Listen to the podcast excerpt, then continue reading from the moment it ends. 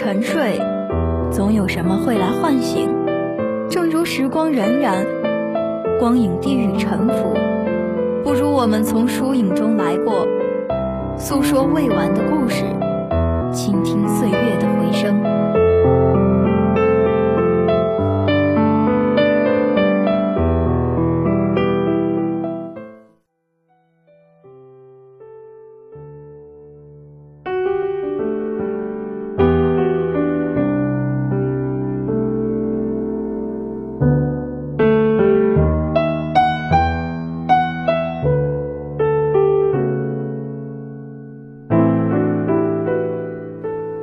朋友们，大家好，欢迎收听本期的《影渡南风》，我是思琪。我们中的大多数人，从出生开始就被亲情包围，他们就像空气一样环绕在我们周围，所以我们往往会忽略他们。可是，在我们遭遇挫折时，这些平时被我们忽略的亲情，却能给我们带来巨大的力量。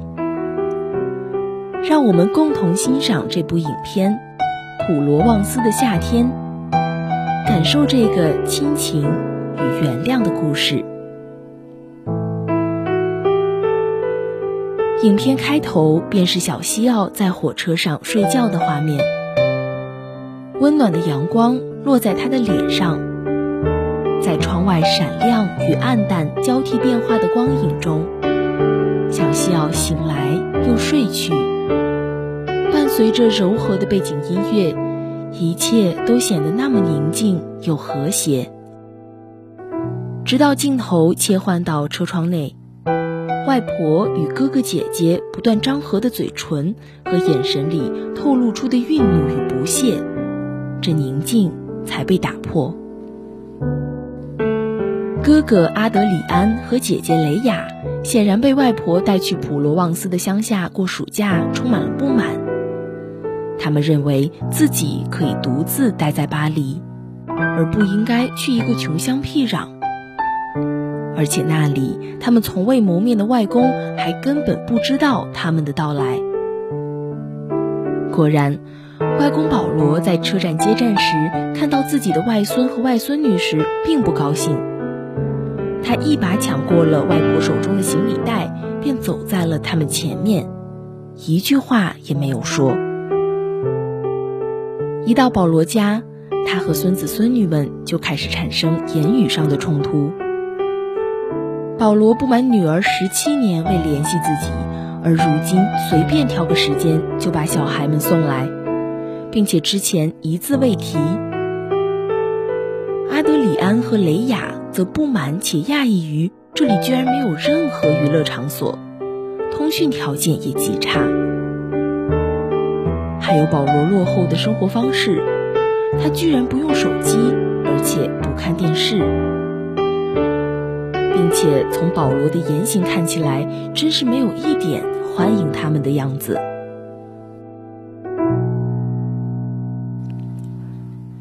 在之后的相处中。保罗不满雷雅钉得到处都是的耳钉，以及包着头巾像本拉登一样的打扮，不明白阿德里安为何总用大把的时间抱着电脑上网，讨厌孙子孙女们过于懒散的作息，而雷雅和阿德里安则认为他是生活方式落后的土包子。尤其讨厌保罗一直要求他们按自己的规则行事，并不断强调这是在我家。一天，雷雅偶然发现外婆房间的地图上用红线和红色的图钉标记着她和外公年轻时旅行的足迹：希腊、伊斯坦布尔、德黑兰、白沙瓦、孟买。我阿，你们是怎么去的？搭顺风车吗？雷亚惊讶地问道。不是，骑胜利号啊，我是说骑摩托车。外婆笑着回答。还拿出了他们年轻时和一群朋友一起四处旅行的老照片，让孩子们惊喜极了。没想到外公外婆竟然有骑着摩托和朋友四处旅行这么酷的青春。于是，在一棵枝繁叶茂的大树下，孩子们坐成一排，翻看着木桌上外公外婆年轻时公路旅行的老照片。每张照片背后的故事都令他们惊叹不已。外婆曾和朋友们在郊外的路边拦车，在少林寺和尚家做客，去过印度的泰姬陵，直到外婆催促他们该吃午饭了。在一个阳光正好的午后。和保罗年轻时一起骑摩托车旅行的朋友们不期而至，给了他和外婆一个巨大的惊喜。尽管他们都已不再年轻，却依旧对生活充满了热情。于是，夏天傍晚蝉鸣，一群老友坐在老树下。诉说着彼此各自分开后的生活，一起唱年轻时爱唱的老歌，直到夜色渐晚。他们弹着吉他，喝着小酒，聊最初的相识，聊当初的荒唐，聊后来的分别，聊逝去的青春，聊淡薄的忧伤。这是无论分开多久。再回望，也能触及的拥抱。这样的友情是无论身在何方，心中仍有共同的方向。聊着聊着就能唱起共同的歌，笑着笑着也不顾忌谈起曾经的伤。雷雅在节日上认识了外卖小哥提亚哥。这个情窦初开的少女很快便坠入了爱河。可是保罗知道提亚哥并不是什么好人，于是他百般阻挠，最终导致了雷雅和提亚哥的私奔。可是，正如保罗所说，提亚哥根本不关注雷雅的死活，任凭她晕倒在帐篷里，直到保罗赶来救回了自己的外孙女。雷雅醒来后，便失去了提亚哥的消息。他失落、惆怅，并表示再也不要相信爱情了。而保罗却告诉雷雅，爱情之路有时就是蜿蜒曲折，对你对我都是一样。就是这样，才要相信爱情。生活比我们想的还要曲折离奇。而在小西奥的世界里，一切就单纯多了。也许对他来说，这只是一次去乡下的普通假期。他不会说话，也不能听见，所以他并没有过多的感受到外公与哥哥姐姐之间的矛盾。他只在外公来接他们一把抢走行李袋时，本能的躲在了外婆的怀里。小眼神里全是不解，却没有丝毫怨气。第二天，当保罗在喂鸡时，发现小西奥在偷偷的看着他。保罗把他叫到身边，给他看母鸡下的蛋。小西奥显得惊喜极了。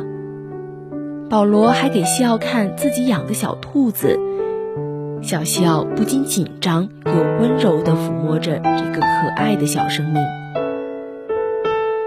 接着，保罗带着西奥给果园浇水，又给西奥采来了一篮杏子。这时，果园外响起了汽车鸣喇叭的声音，原来是外婆要带哥哥姐姐去小镇上看奔牛节，问西奥要不要一起去。而西奥则牵起了保罗的手，示意自己想和外公在一起。这是整部电影第一个让我温暖到心里的瞬间。当西奥牵起保罗手的那一刻，保罗先是愣了一下，然后马上告诉西奥：“等我们收拾完花园，我带你去看，好吗？”说着说着，表情从僵硬变到微笑。而当小西奥笑着点头表示同意时，保罗的笑容更大了。他对外婆说：“你去吧。”从那声音里，我听到了欢喜和骄傲。和女儿失和多年，不善表达的保罗已经太久没有感受到来自于孩子的依恋了。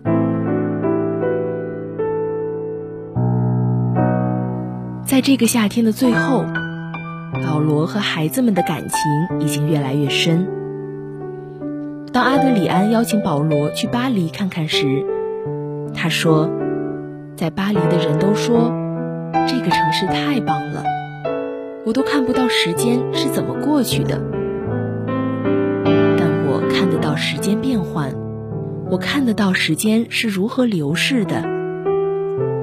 早上。”晨光微蓝，大中午，夜晚的阿尔卑斯山，天空如丝绸一般。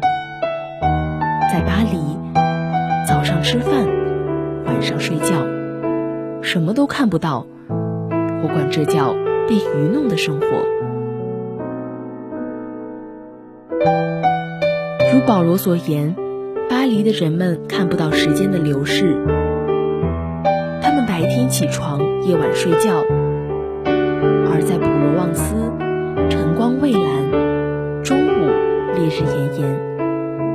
夜晚阿尔卑斯山的曲线，从中保罗能看到时间的流逝。的确这样，我们为学习、为工作忙碌，用手机、用电脑接受各方信息的轰炸。却未曾花时间观察一下一天中日光的变化，甚至未曾察觉到最亲的人随着时间的流逝，容颜身体也在变化着。一有空闲时间，我们又迅速安排活动填满时间，上网、购物、赶路一样旅行。我期待的生活是慢的。除去效率、学习、工作外，我们可以慢慢的享受美食，慢慢的聊聊天，慢慢的看看天，看看自然，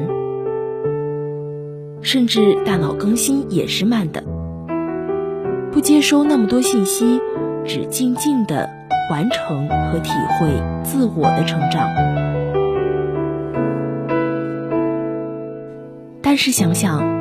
这样的慢生活对于年轻的我们来说，是不是一种奢望，甚至是妄想？